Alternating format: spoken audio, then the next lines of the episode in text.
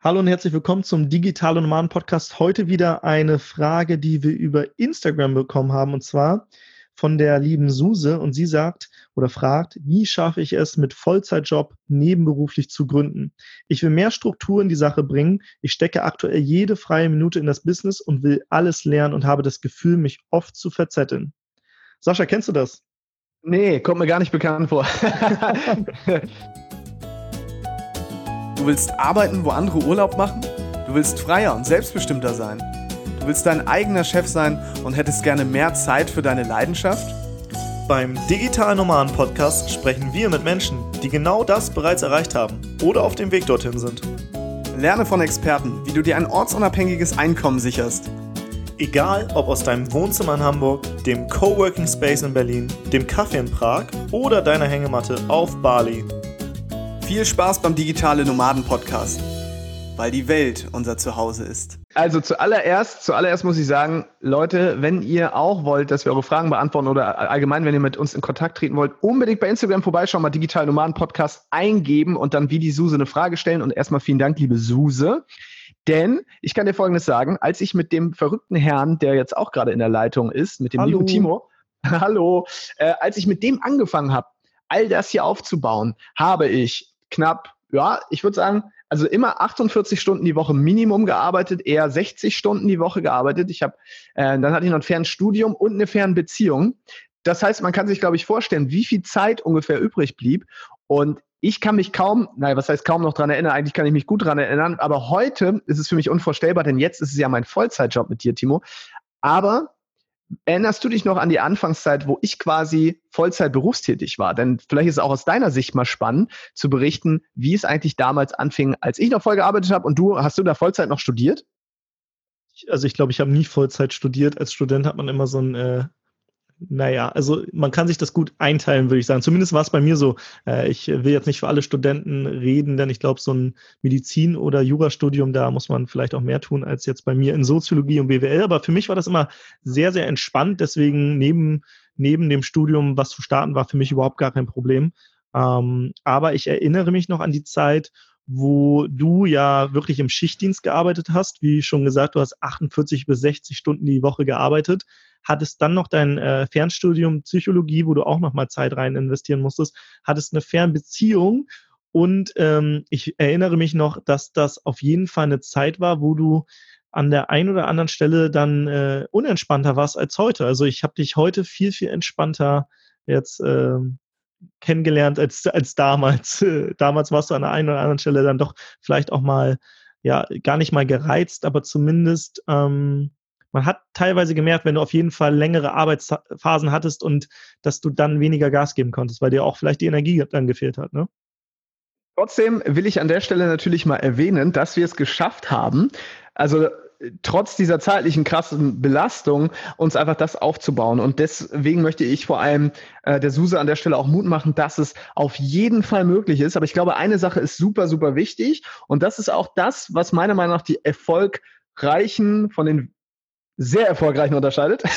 Und das ist vor allem äh, ein echtes Warum zu haben. Also ich wollte halt mit dir gemeinsam mir wirklich was aufbauen.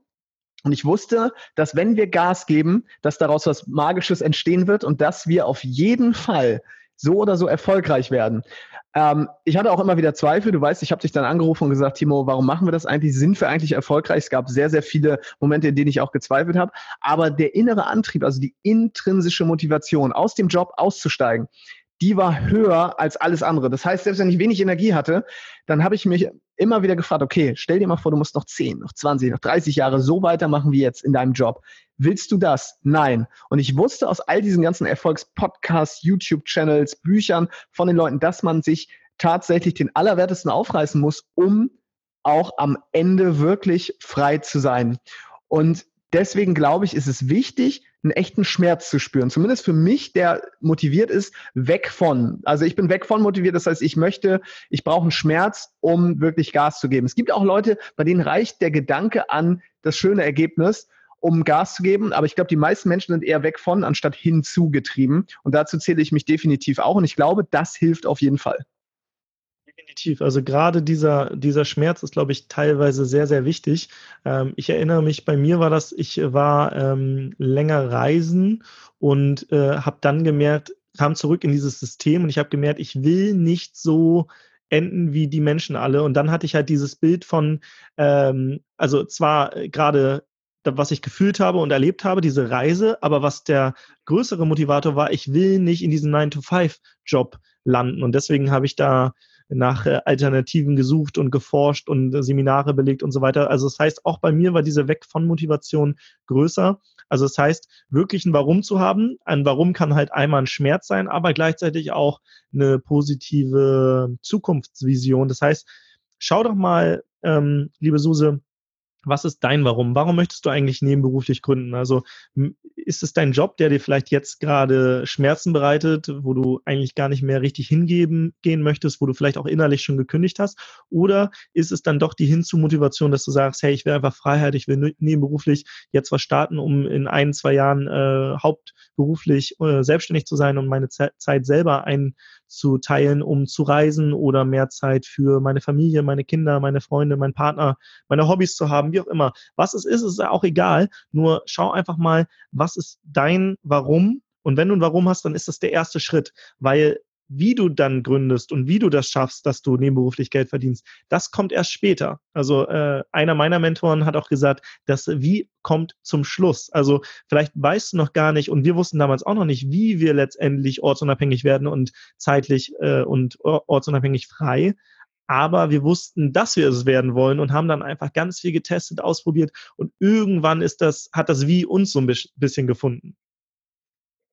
Dazu möchte ich auch gerne was sagen und zwar, ich glaube damals haben wir andere Prioritäten gesetzt. Wir haben gesagt, okay, wir, für uns, wir haben das ein bisschen auch wie ein Abenteuerspielplatz gesehen. Trotz des Schmerzes, den ich auf jeden Fall hatte, habe ich immer das Gefühl gehabt, dass wir nie zu verbissen und zu ernsthaft daran waren. Ja, ich glaube, es ist wie beim Schlafen, wenn man nachts nicht einschlafen kann, wenn man im Bett liegt und die ganze Zeit darüber nachdenkt, wie schaffe ich es am besten jetzt einzuschlafen, dann liegt man noch morgens um fünf da und überlegt sich immer noch, wie schläft man da ein und dann klingelt der Wecker, man hat nicht eine Minute geschlafen.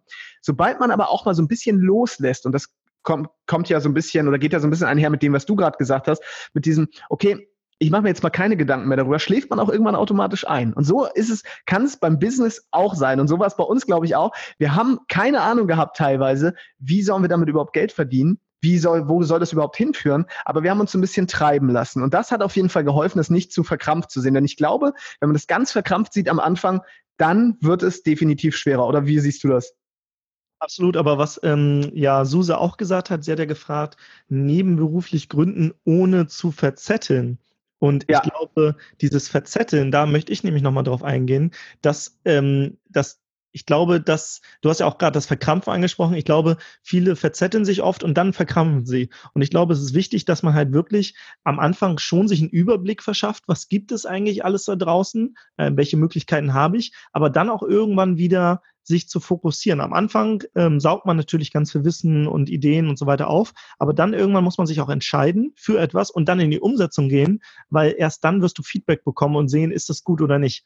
Und vielleicht wirst du die ersten Male auch auf die Nase fallen und merken, ach, das war es vielleicht noch nicht, ich muss noch mal eine neue Entscheidung treffen und jetzt kommt dann das nächste ähm, und das wird es vielleicht oder auch nicht. Da musst du wieder was äh, dich entscheiden und in die Umsetzung gehen. Das heißt, irgendwann wirklich in die Umsetzung zu gehen, weil äh, ich kenne das selber noch. Am Anfang will man natürlich perfekt starten. Man will schon die perfekte Homepage und Visitenkarten und alles. Aber da, durch diese kleinen Aufgaben verzettelt man sich. Und ähm, es ist auch so ein bisschen, es sind so ein bisschen die Aufgaben, die einen davon ablenken, wirklich in die Umsetzung zu kommen. Und ja. ähm, wir haben ja beide gerade ein Buch gelesen und ähm, da wird die Eisenhower-Matrix ähm, beschrieben. Das ist dieses, wo man in vier ähm, Dinge aufteilt. Also einmal gibt's wichtig und dringende Aufgaben, es gibt äh, wichtig und undringende Aufgaben, es gibt ähm, unwichtig und dringende Aufgaben und unwichtig und undringende Aufgaben.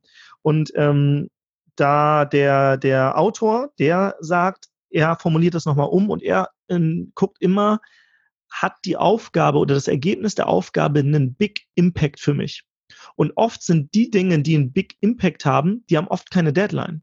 Das heißt, wenn ich mich damit beschäftige, ein Business zu starten, dann hat das keine Deadline, weil niemand sagt ja, du musst bis nächstes Jahr eine Deadline äh, äh, also erfüllen, sondern du hast dir irgendwann vorgenommen, ah, ich will ein Business starten, damit ich ein freieres, selbstbestimmtes Leben habe und von überaus arbeiten kann und zeitunabhängig bin und so weiter. Das hat also einen Big Impact für dein Leben, aber du hast keine Deadline, damit auch keine negative Konsequenz, wenn du es nicht umsetzt. Und oft oder die erfolgreichen Menschen, die schaffen es halt, die Dinge, die einen großen Impact haben, aber keine Deadline, trotzdem umzusetzen, indem sie sich zum Beispiel ähm, eine negative Konsequenz setzen, indem sie sich zum Beispiel anderen committen und sagen, ich teste jetzt ein Jahr Dinge aus und am Ende des Jahres werde ich etwas haben und da habe ich zumindest meine, weiß nicht, paar hundert Euro nebenberuflich, die ich verdiene das, darauf gebe ich dir jetzt Brief und Siegel. Und wenn das nicht so ist, dann kannst du mich ternen und federn und auf Social Media, keine Ahnung, irgendwas Peinliches über mich schreiben. Oder ich spende Geld an einen Verein, den ich nicht mag. Oder was auch immer. Das heißt, dir auch mal zu überlegen, was sind eigentlich deine, was sind eigentlich die Dinge, die in deinem Leben großen, großen Impact haben? Das wäre vielleicht ein Business, weil du dann ein freieres, selbstbestimmtes Leben führst. Das wäre vielleicht, wenn du dich äh, gesünder ernährst. Das wäre vielleicht, wenn du Sport machst. Und auch wenn diese Dinge dann keine Deadline haben, denen mal künstliche Deadlines zu geben, damit du auch die Dinge wirklich irgendwann mal umsetzt.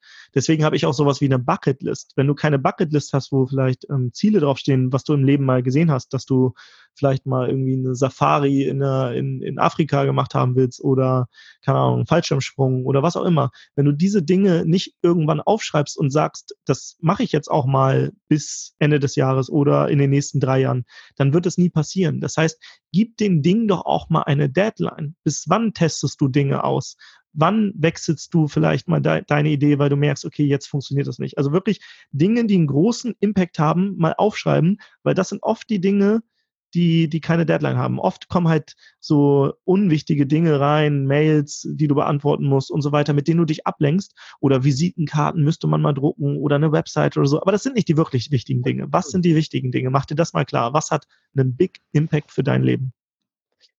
Dazu fällt mir wieder ein Zitat ein, und zwar von Seneca in dem Fall, und zwar äh, der ein römischer Philosoph war. Und der hat gesagt, wer den Hafen nicht kennt, in den er segeln will, für den ist kein Wind der richtige. Ich wiederhole das immer, wer den Hafen nicht kennt, in den er segeln will, für den ist kein Wind der richtige. So, und jetzt ist ja die Frage, in welchen Hafen willst du eigentlich segeln? Du denkst, die Selbstständigkeit ist das Ziel. Du kommst aber wahrscheinlich aus dem Angestelltenverhältnis. Und was jetzt vor allem stattfinden muss, ist das, was der Name unserer Firma auch sagt, und zwar ein Mindset-Shift. Das heißt, die Veränderung deiner Glaubenssätze, deiner Denkweise. Bei der Arbeit als Angestellter ist es so, du kommst dahin, andere Leute bestimmen darüber, was du machst, was du tust, wann du dahin kommen musst und zahlen dir dein Geld. Das ist über Jahre passiert und das habe ich auch gemerkt. Und die sagen auch, bis wann was erledigt sein muss. Und sie sagen auch, bis wann was erledigt sein muss.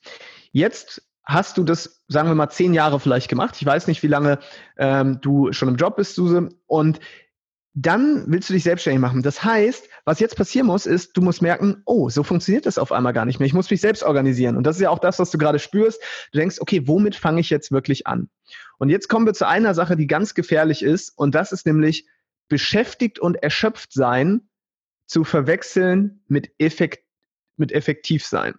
Das eine ist nämlich, ähm, viel zu tun und zu sagen, boah, heute habe ich richtig viel gemacht. Ich habe Visitenkarten gedruckt, ne, wie du so schön als Beispiel genannt Ich habe eine Webseite gemacht, ich habe Social Media Posts gemacht und ich habe wirklich, ich habe richtig Gas gegeben. Ich habe mir, keine Ahnung, habe eine Versicherung abgeschlossen, eine Berufshaftpflicht, aber ich habe noch keinen einzigen Cent verdient. Hm.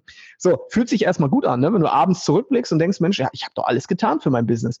Aber was ist denn die Kernaufgabe eines Businesses oder der Selbstständigkeit, des Unternehmertums, was auch immer. Das ist jemanden anderem mit Hilfe eines Produkts oder einer Dienstleistung einen Mehrwert erschaffen, so dass dieser Mensch ist, bereit ist, im Tausch dir etwas zu geben, und zwar in dem Fall jetzt zum Beispiel Geld.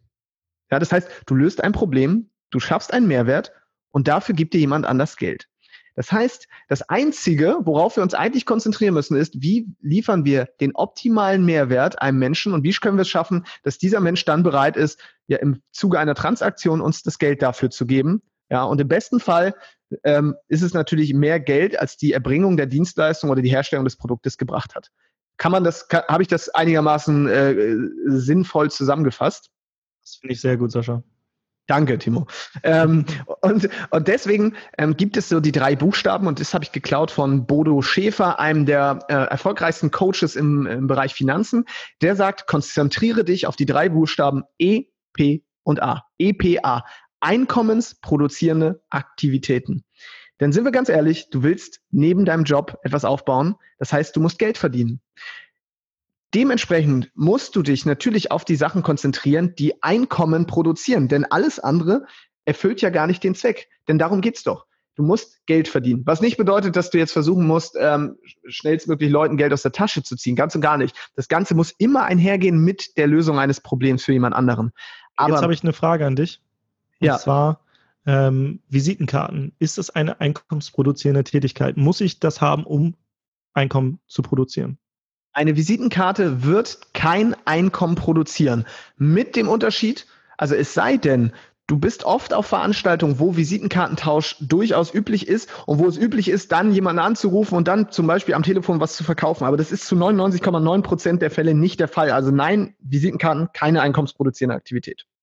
Außerdem kann man ja natürlich es äh, auch mal anders sein. Und gerade da, wo alle Visitenkarten tauschen, sagt man, hey, pass auf, lass mal ein Foto machen. Ich speichere dich hier gleich mal mit Foto in mein Handy an. Dann siehst du auch, äh, sehe ich auch, wenn du mich anrufst und wir machen das bei dir auch. Und schon habt ihr eine gemeinsame, äh, ein gemeinsames Bild gemacht. Jetzt schreibst du den Namen noch dazu, machst dir ein paar Notizen und dann rufst du denjenigen an und du landest dann mit deinem Gesicht schon auf dem Smartphone, während du anrufst und er erinnert sich an das Foto, was ihr zusammen gemacht habt. Und schon hast du, ohne dass du irgendwelche Visitenkarten hast, hast du äh, eine Beziehung, persönliche Beziehung aufgebaut. Und so hast du auch, äh, ist es auch wahrscheinlicher, dass derjenige sagt, hey, du kannst mir helfen. Zu dir habe ich nämlich schon eine Beziehung aufgebaut ähm, und hast vielleicht sogar was für mich.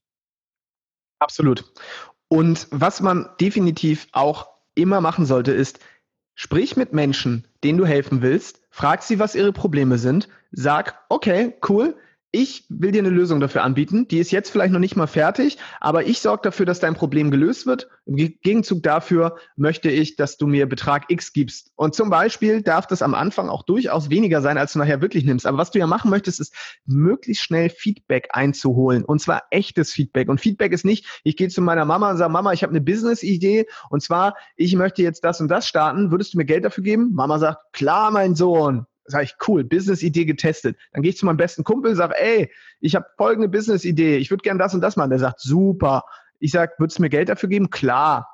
Denn diese Menschen sind natürlich nicht neutral. Das sind Menschen, die mögen uns, die sagen entweder das ist totaler Scheiß oder das ist super. Was wir brauchen, ist Menschen, die ein echtes Problem haben. Ja, keine Ahnung, wenn ich Menschen dabei helfen möchte, sich gesünder zu ernähren, dann gehe ich zu Menschen, die jetzt gerade sagen, boah, ich würde mich mehr gern gesünder ernähren und die frage ich, hey, Hättest du nicht Lust, dass wir gemeinsam an deiner Ernährung arbeiten? Ja, warum nicht? Ich helfe dir dabei, deine Ernährung so umzustellen, dass du dich fitter, vitaler, gesünder fühlst.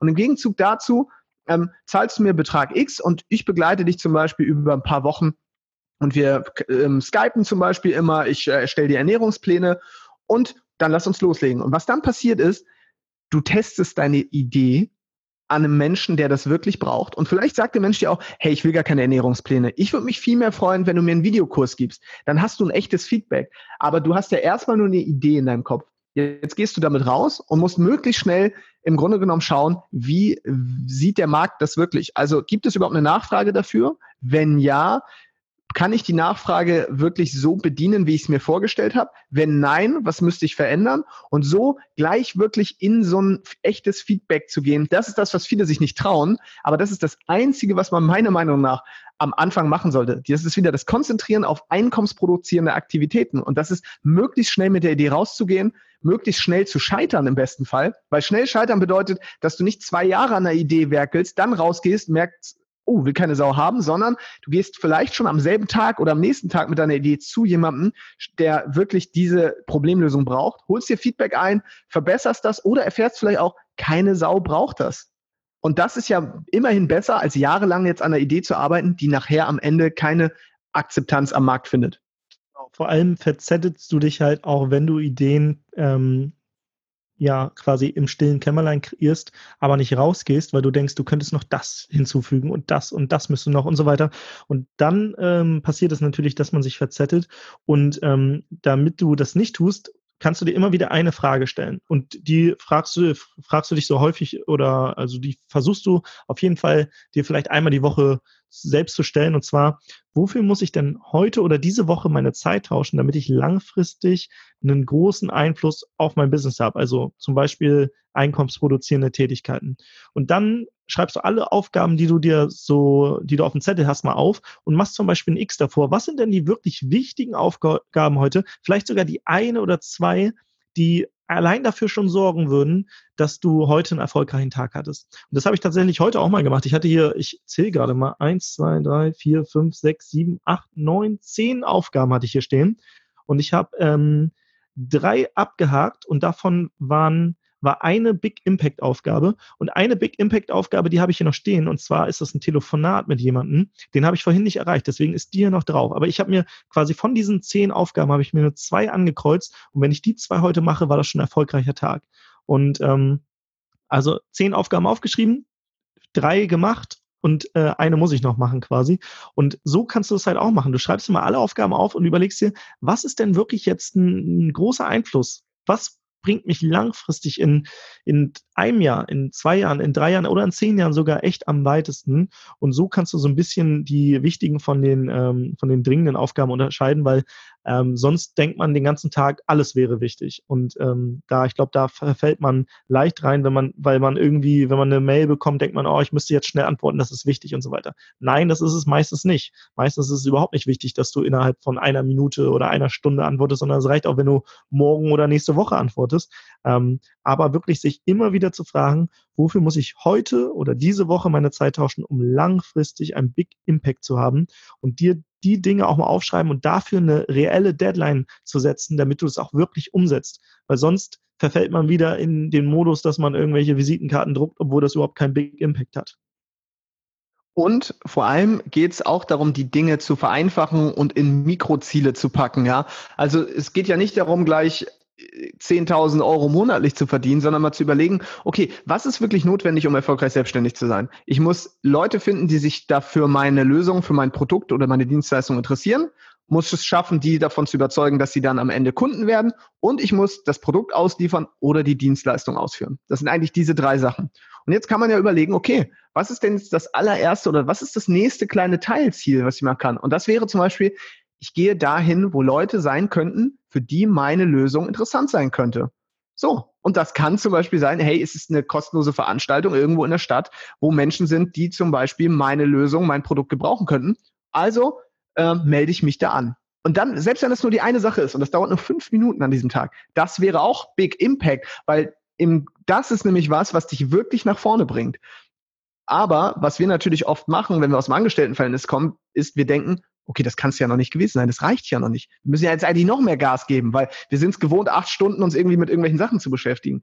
Aber es geht nicht darum, Dinge möglichst lange zu machen, sondern es geht darum, die richtigen Dinge zu machen. Und das zu lernen, das ist wieder der Mindset-Shift, ähm, in Verbindung damit große Ziele in Teilziele einzuteilen. Das wird dich langfristig wirklich erfolgreich machen. Definitiv. Und trotzdem wirst du dann auch manchmal das Gefühl haben, so geht es mir zumindest, äh, kannst du auch mal sagen, ob es dir manchmal auch so geht, Sascha. Du hast an einem Tag vielleicht ähm, so relativ viel unwichtige Dinge gemacht, ähm, irgendwie den ganzen Tag so vor dich hingelebt und dann machst du eine Sache, das ein Telefonat fünf Minuten und die hat wirklich einen Big Impact. Also vielleicht sogar hat dieses Telefonat, äh, sagen wir mal, um das, um das greifbar zu machen, das hat dir 10.000 Euro gebracht. 10.000 Euro im Angestelltenverhältnis zu verdienen, das sind ein paar Monate Arbeit. Oft, wenn du jetzt äh, Durchschnittsverdiener bist. Wenn du aber ein Telefonat hast, was nur fünf Minuten geht und du das machst, dann denkst du dir auf einmal, oh, ich habe heute ja gar nichts gemacht. Ich habe ja nur ein kurzes Telefonat von fünf Minuten gemacht und ansonsten nur so Kleinigkeiten. Und manchmal hat, dann, hat man das Gefühl, dass man eigentlich nicht geschafft hat.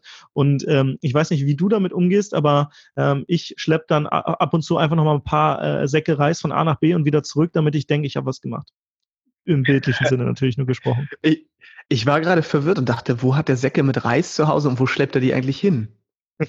nee, ich mache dann, äh, weiß nicht, ich gehe dann nochmal zum Sport und power mich richtig aus oder mache irgendwas für mich selbst, wo ich denke, okay, jetzt hast du wirklich nochmal was gemacht, weil wir haben's, wir sind es ja nicht gewohnt, dass wir mit, mit wenig tun mehr erreichen. Aber in der Selbstständigkeit ist das ist es möglich, wenn du die richtigen Dinge machst und nicht alles machst.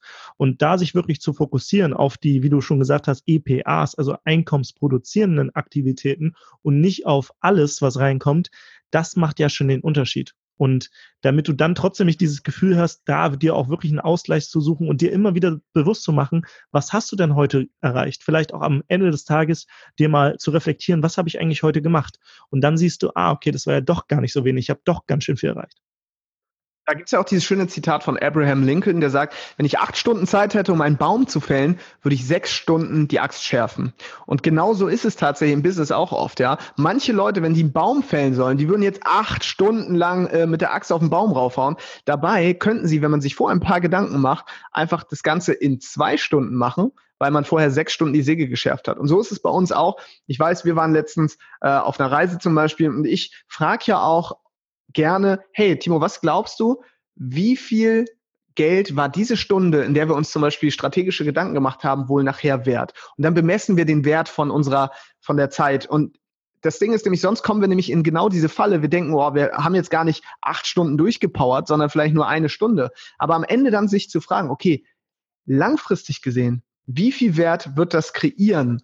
Das ist auch eine super wertvolle Technik. Das geht am Anfang natürlich noch nicht, weil du oft noch nicht, du kannst es noch nicht greifen. Ich weiß inzwischen einfach, und du ja auch, Timo, was bestimmte Entscheidungen für einen Impact haben können, ja, inwiefern sie unser Business beeinflussen. Und ich glaube, dass oft die Tage, an denen wir operativ, also wirklich aktiv auch an bestimmten Dingen gearbeitet haben, nicht die waren, wo wir am meisten Geld verdient haben, sondern es waren oft die, wo wir vielleicht nur einen kleinen Einfall hatten.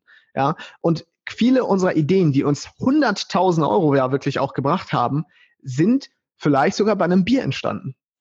Absolut. Ich erinnere mich noch in Prag, da haben wir, glaube ich, abends, äh, wir hatten einen Online-Unternehmer, einen befreundeten Online-Unternehmer besucht und da haben wir abends ein Bierchen getrunken und wir haben da, ich glaube, ich hatte einen Zettel und Stift und wir haben da dann äh, nach dem dritten Bier, glaube ich, echt so rumgeflaxt und auf einmal kam so ein Einfall und wir so, ey, das ist es, das ist es. Und das haben wir aufgeschrieben. Und das war halt wirklich ein Big Impact dann, was wir wirklich dann in so einer Bierlaune heraus entstanden ist. Und ich glaube, ähm, die besten Ideen passieren meistens eh, wenn wir den Laptop zu haben und nicht irgendwie gerade Mails reinkommen, die wir beantworten, so, sondern wo wir ein weißes Blatt Papier und einen Stift haben, wo wir vielleicht gar nicht mal äh, zwanghaft irgendwie jetzt äh, brainstormen, sondern so in Gesprächen zwischendurch. Und ähm, ich glaube, da muss man auch immer bereit sein, diese Momente zu erkennen und die dann auch möglichst schnell festzuhalten. Was ich ja auch gerne mache, ich habe ja hier so ein Smartphone, ich sage immer, hey äh, Siri, erinnere mich um so und so viel Uhr an XYZ, dass ich diese Idee vielleicht ähm, zum Beispiel heute Abend nochmal hier ähm, als Notification bekommen und denke,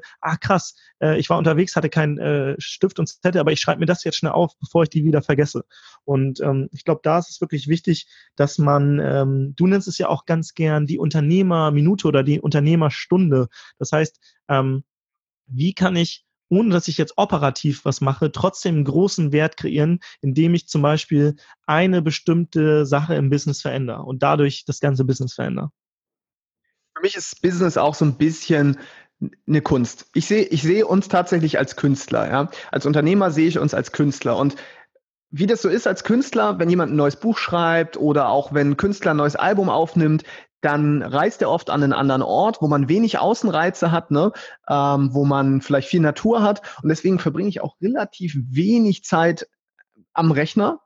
Versuche das auch so wenig wie möglich zu machen, weil ich weiß, dass die besten Einfälle bei mir kommen in diesem Flow-Erleben. Ne? Also wenn ich zum Beispiel, keine Ahnung, ich gehe laufen oder ich bin am Duschen oder abends im Bett oder wann auch immer und nie dann, wie du gesagt hast, wenn ein Computer in der Nähe ist. Und Jetzt habe ich nämlich wieder eine Situation, an die ich mich erinnere. Eine der größten Ideen, die mir in letzter Zeit gekommen ist, die ist mir gekommen auf dem Weg von meinem Zuhause zu dir, als ich zur U-Bahn-Station gelaufen bin, als wir uns abends noch äh, prächtigst vergnügt haben und äh, ordentlich Party gefeiert haben und ich noch einen Kater hatte. Ja, das heißt, ich bin mit Kater, mit einem dicken Schädel zur U-Bahn-Station gelaufen, um mich mit dir zu treffen. Und auf diesem Weg, wo ich an nichts gedacht habe, außer, oh mein Gott, wann geht dieser Kopfschmerz vielleicht weg, kam wahrscheinlich die größte Idee der letzten Monate. Und das zeigt mal wieder, das ich brauchte. Jeden Fall, das zeigt auf jeden Fall, dass man oft einen Kater haben sollte, Sascha. Ja, das würde ich jetzt an der Stelle nicht empfehlen tatsächlich. also ich habe mich hundselend gefühlt, aber das hat mich so euphorisiert, dass ich dir ja dann, als wir gemeinsam im Restaurant saßen, auch erzählen muss, musste. Da habe ich gesagt, Timo, ich hab's, ich hab's. Und dann habe ich es dir erzählt und du warst natürlich wieder skeptisch, weil du dachtest, okay, auf dem Weg von der U-Bahn hierher mit einem dicken Kopf was soll denn da jetzt Großes kommen? Aber es sind tatsächlich oft diese Momente. Absolut. Und um jetzt nochmal wieder den äh, Shift zum Anfang zu bekommen, wir sind äh, ja etwas abgedriftet. Ähm, die Suse hatte ja oh. gefragt, wie schaffe ich es, ähm, wie schaffe ich es mit Vollzeitjob nebenberuflich zu starten? Ich glaube, wenn man eine Sache mitnehmen kann aus diesem Podcast, um sich quasi auch, auch das Problem, was sie angesprochen hat, dieses Verzetteln, dann wirklich fokussier dich auf deine einkommensproduzierenden Tätigkeiten und frag dich immer wieder, wofür kann ich jetzt meine Zeit tauschen, um langfristig einen Big Impact zu haben. Ich glaube, das ist die eine Sache, die du jetzt hier aus der Folge mitnehmen kannst. Ich weiß nicht, vielleicht ist dir noch was ähm, eingefallen, aber das würde ich jetzt auf jeden Fall mitgeben, um sich wirklich nicht zu verzetteln, weil ich weiß, gerade am Anfang, da hat man so dieses Shiny Object Syndrom und man findet alles interessant und will hier und da und überall was testen, aber wirklich mal diesen Fokus auf die einkommensproduzierenden Tätigkeiten und sich immer wieder zu fragen, was hat denn langfristig den Big Impact, wenn ich heute jetzt konkret was dafür tue?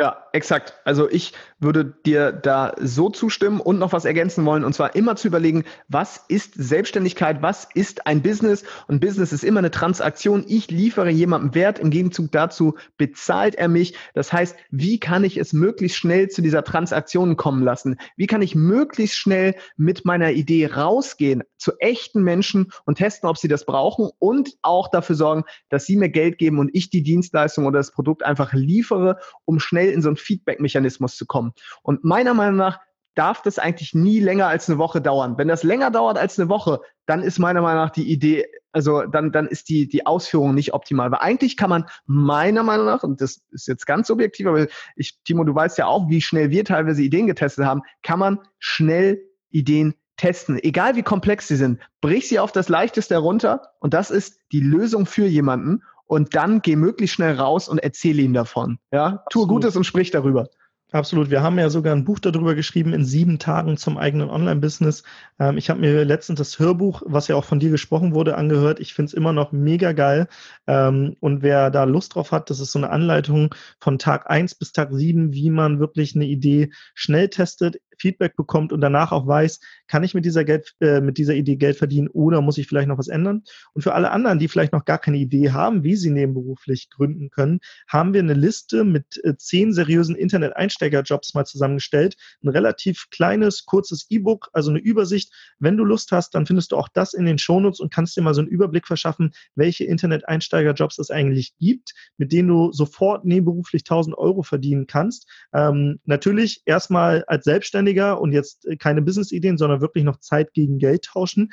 Ähm, aber das ist wirklich eine, eine Möglichkeit, um schnell orts- und zeitunabhängig ähm, zumindest von seinem, seinem Vollzeitjob zu werden und vielleicht den dann auch ein bisschen runterzuschrauben. Also wenn du Lust auf die zehn seriösen Einsteigerjobs hast, ähm, mit denen du sofort nebenberuflich äh, Geld verdienen kannst, ohne auch ein IT-Nerd zu sein oder irgendwelche anderen Vorkenntnisse zu haben, dann lad dir auf jeden Fall mal dieses Mini-E-Book runter. Und ja, in diesem Sinne würde ich auch sagen, habt alle da draußen einen wunderschönen Tag.